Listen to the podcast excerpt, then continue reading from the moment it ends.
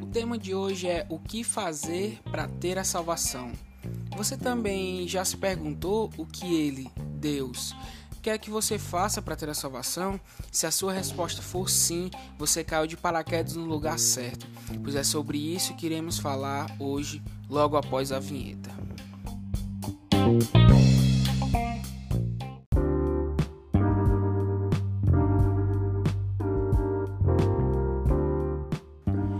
Fala meu querido ou minha querida, me chamo Joatan Almeida, produtor de conteúdo desse interessante podcast.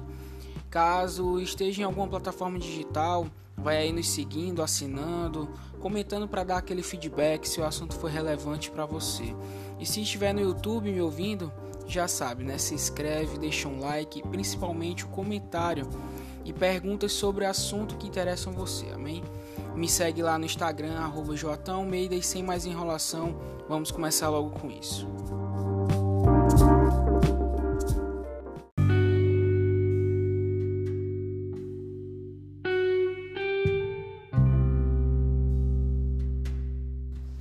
Hoje vou falar de algo polêmico, não só no meio religioso, mas em todo o mundo, né? É sobre a salvação, cara. E não há exemplo melhor para falar de salvação do que falar do cara que escancarou ela ao mundo, né? Ele mesmo, Jesus de Nazaré.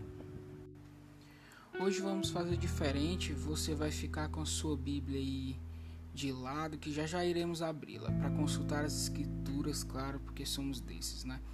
Mas para introduzir o assunto, é, no ministério de Jesus podemos ver que ele demonstra salvação de diversas formas para as pessoas conforme o entendimento e a crença de cada um, mas claro, sem perder e sem esquecer o propósito único que é o Evangelho.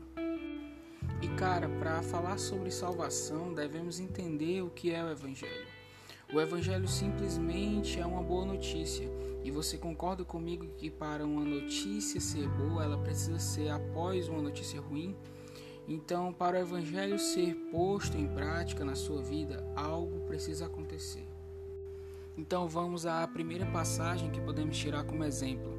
E quero que você abra comigo no livro de João, capítulo 3, no versículo do 3 até o 12 que diz: Jesus respondeu: Eu afirmo ao Senhor que isso é verdade. Ninguém pode ver o reino de Deus se não nascer de novo. Nicodemos perguntou: Como é que um homem velho pode nascer de novo? Será que ele pode voltar para a barriga da sua mãe e nascer outra vez? Jesus disse: Eu afirmo ao Senhor que isso é verdade. Ninguém pode entrar no reino de Deus se não nascer da água e do Espírito. Quem nasce de pais humanos é um ser de natureza humana.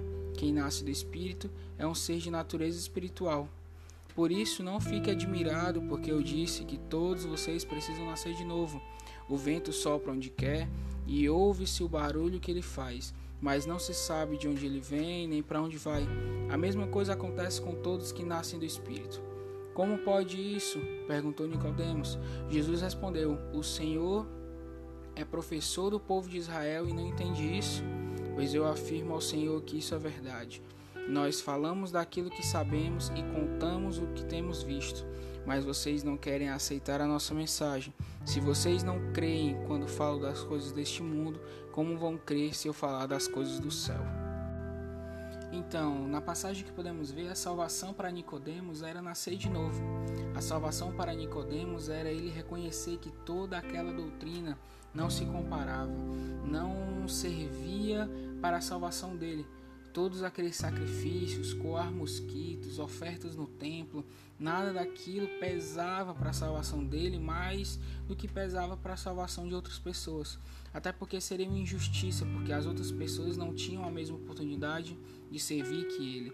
Então ele teria uma vantagem a respeito da salvação. Concorda comigo? Então deixa eu te falar uma coisa. O fato é que não tem religião que te leve ao céu mais do que a outra.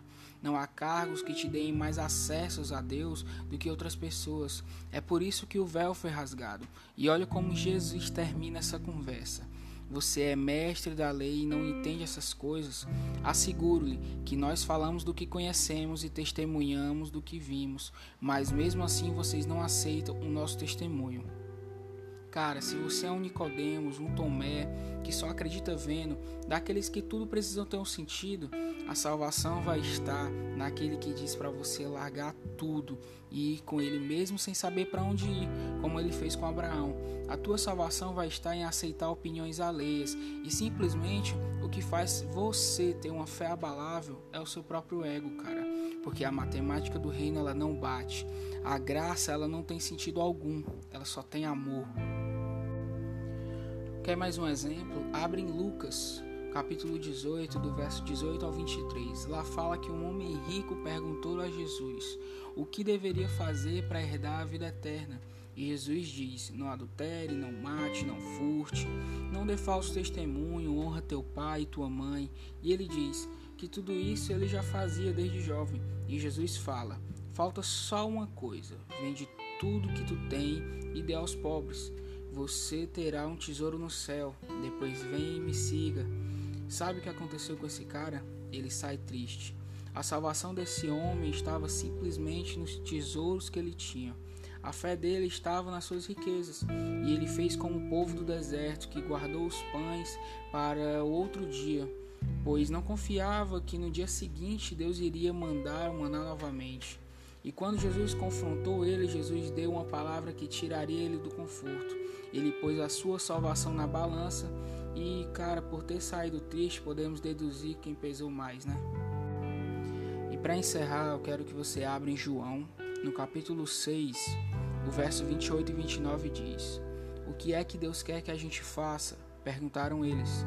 Ele quer que vocês creiam naquele que ele enviou, respondeu Jesus. Sabe, no contexto dessa passagem, Jesus ele estava falando com o povo sobre o pão da vida que eles não devem trabalhar apenas por coisas da terra, mas por coisas do céu. E o povo parece que ouve apenas uma palavra: trabalhe. Para Nicodemos era o seu ego difícil de aceitar as coisas que contrariavam o que ele achava. Para o jovem rico era a sua fé nas suas riquezas e não no dono do ouro e da prata. Para o povo que queria o pão era a sua religiosidade em querer ser merecedor do favor de Deus, mas em tudo, cara, a salvação se resume em crer no Filho de Deus. E é esse o plano da igreja, porque essa foi a oração de Jesus, que o mundo creia que o Pai o enviou.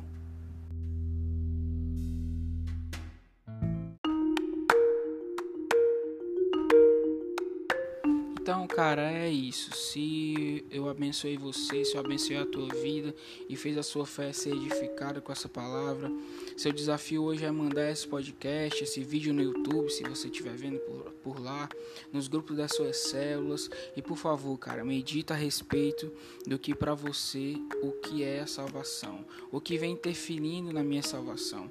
Se você acha que está sendo salvo por estar fazendo algo para sua congregação, por estar sempre nas programações da sua igreja, cara, para e medita. Não é mérito seu, toda a honra e toda a glória é de Jesus Cristo, cara. Amém? Shalom, shalom, tudo de bom. Abraço.